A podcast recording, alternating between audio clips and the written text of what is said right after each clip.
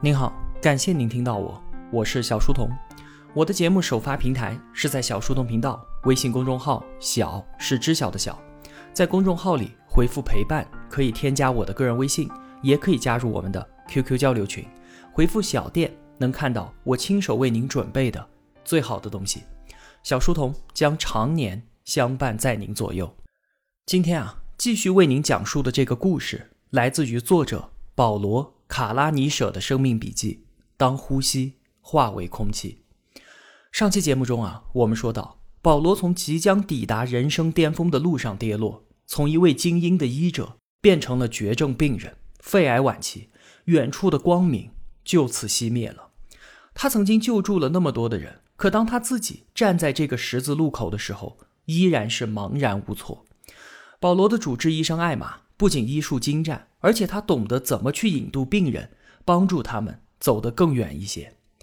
保罗一直想知道我还能活多久，但是艾玛却对此避而不谈。他只是让保罗把注意力都集中在当下生命的价值上，并且一再的引导他重新去接受医者的召唤。保罗和妻子 Lucy 决定要自己的孩子，妻子担心保罗要和孩子道别会不会更加的痛苦，可是保罗却认为。这反倒是件好事儿，因为生活绝对不是一味的逃避痛苦。当治疗进行了六个星期，检查显示他的病情得到了控制。与此同时，保罗也求助于文学，渴望文字能够给他启迪重拾生命的意义。我无法前行，但我仍将前行。他决定重新回到手术台，就算死神可能随时造访，但只要现在还活着，就要拼尽全力。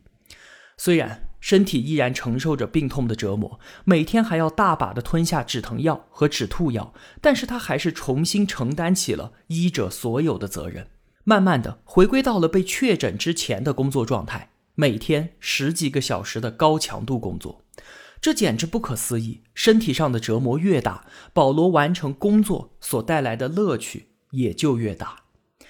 在离家很远的另外一个州。为保罗准备了一份完美的工作，极其优越的工作和生活条件，领导实验团队，高薪，所有工作都可以按照保罗的身体状况来安排，甚至他们给保罗的妻子都准备了很好的工作。这一切都太梦幻了，但是因为癌症，他没有办法去到那么远的地方生活，不得不暴怒地抵抗着想要得到这份工作的欲望。就算死神暂时的蛰伏，但是死亡的阴影。永远笼罩着保罗，挥之不去。当科学不能够给保罗提供人生意义的时候，他和很多经受生死考验的人一样，拥抱了宗教。他回归了基督教的核心价值：牺牲、救赎，还有宽恕。当重返神经外科七个月之后，保罗的癌症再度爆发了。他认真地完成了最后一天住院医生的工作，完美的进行了最后一台手术，走出手术室。收拾好了这几年在医院的所有东西，坐在车里准备回家的时候，他眼泪流了下来，因为他知道自己永远都回不来了。保罗再度从医生变回了虚弱的病人，这一次的爆发意味着上一阶段的治疗方案已然失效了，现在化疗是唯一的选择，但是它的副作用是非常强烈的。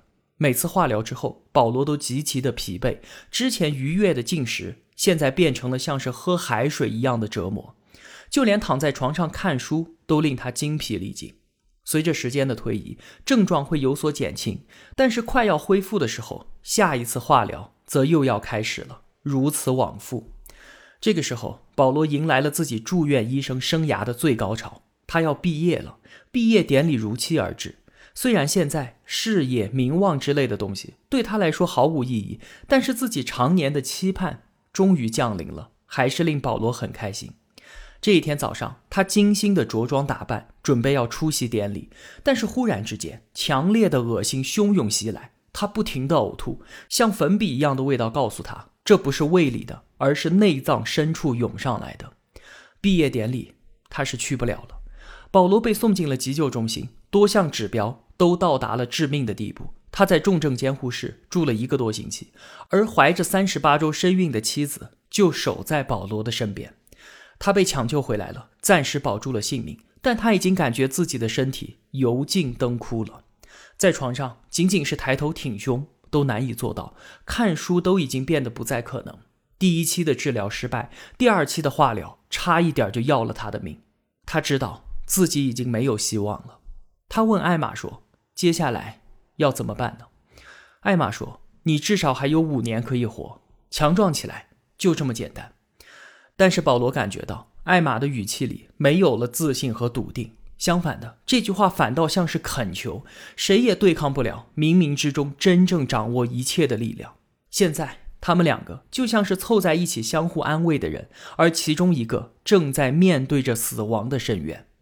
Lucy 要生了，虚弱的保罗坐在轮椅上，紧紧地抓着 Lucy 的手，与她一起经历了生产的时刻。女儿卡迪顺利降生，保罗抱着她，感受着新生命的重量，感觉生命的无限可能在眼前铺陈开来。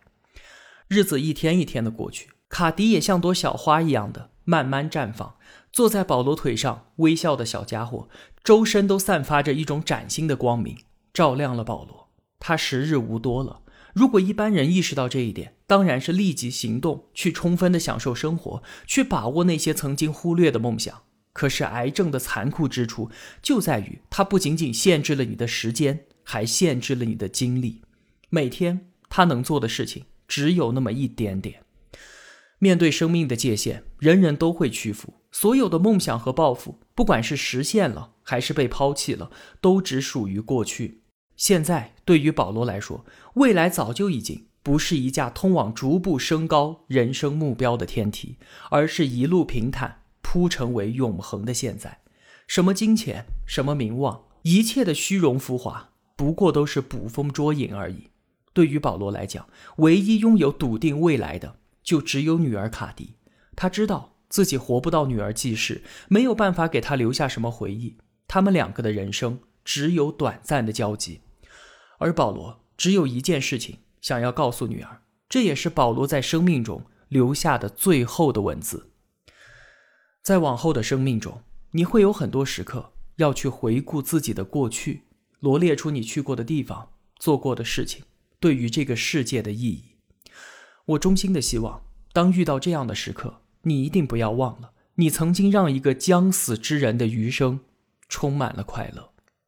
在你到来之前的岁月，我对快乐一无所知，我不奢求这样的快乐永无止境，只觉得平安喜乐，心满意足。此时此刻的当下，这就是我生命中最重大的事情。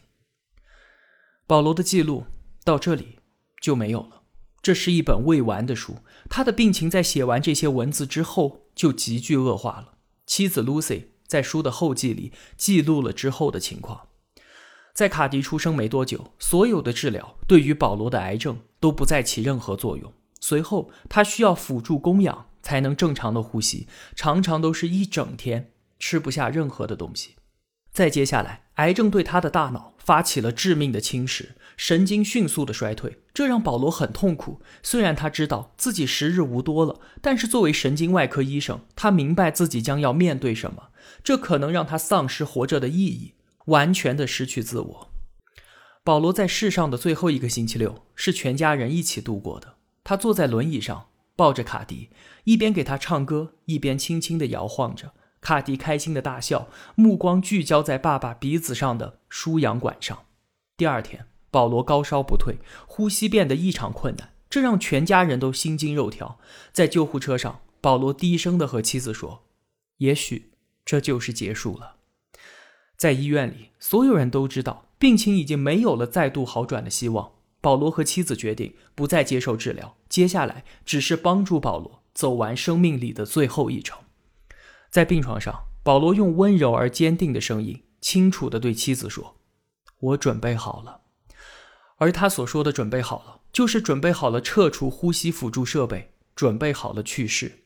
这一天，二零一五年三月九号，Lucy 在后记里说：“保罗以优雅的姿态面对病痛中的每个阶段。”他并没有故作勇敢，也没有怀着虚妄的信念，觉得自己可以战胜癌症。他坦然而真诚。本来规划好的未来变得无望，他也悲痛万分。但同时，他也创造了一个全新的未来。确诊的那天，他哭了，看到浴室里他们俩写的字，余生每一天都想和你在一起。他哭了，在手术室的最后一天，他哭了。他允许自己敞开心扉，展露脆弱，接受别人的安慰。就算身体已然垮掉，但他还是大方开朗，充满希望。不是希望疾病能够痊愈，而是希望充实的度过目标明确、意义深远的每一天。如果保罗活下来，他一定会在医学事业上做出杰出的贡献，会按照自己的初衷帮助无数的病人度过他们生命中最艰难的时刻。他会继续是一个好人。一个深刻的思考者。现在虽然他离开了，但是这本书却在不断的帮助更多的人。而创造这本书的过程，同样也帮助了保罗自己，帮助他找寻到了新的人生意义。就正如他在书中所说的那样，我们永远都没有办法抵达完美，但是不懈的努力就能够帮助我们看到那条无限接近完美的曲线。上天赐予了保罗这样的生命。他就用这样的生命创造出了丰硕的果实，尽管很遗憾，他没来得及把所有想说的话都告诉我们，但是这本书已然是一本完整且深刻的作品了。保罗，谢谢你让我有幸认识你，有幸知道你的人生故事。我也满怀敬意的、真诚的把你的故事讲给更多的人听。珍惜当下，向死而生，这些道理应该没有人不知道。但是我们又总是需要被一再的提醒。当我们停下来认真思考的时候，什么才是值得去做的事情？谁才是重要的人？时间如何利用才不算虚度光阴？这些问题或许都有各自明确的答案。可我们行色匆匆，哪里有时间驻足思考？我们忙忙碌碌，怎么容得左顾右盼呢？但是这不经思考的人生，值得过吗？当呼吸化为空气以后，我一定会让我的女儿乐乐读这本书。我们读书明知，不就是为了遇见像保罗这样的人，去聆听他们的故事，以及对于人生的思考，进而照亮我们自己前方的人生路吗？抬头看看吧，有那么多人秉持着高尚的追求，拼尽全力的活着，自己平静无奇的生活，竟然是他们求而不得的奢望。我们都还有时间，以及未来无限的可能，凭什么？还要抱怨呢？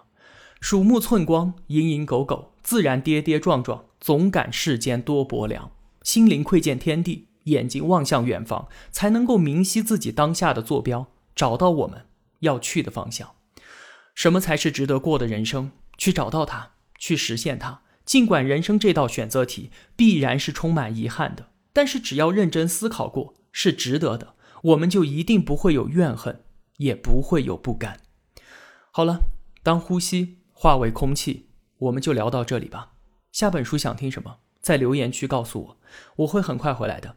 我是小书童，我在小书童频道与您不见不散。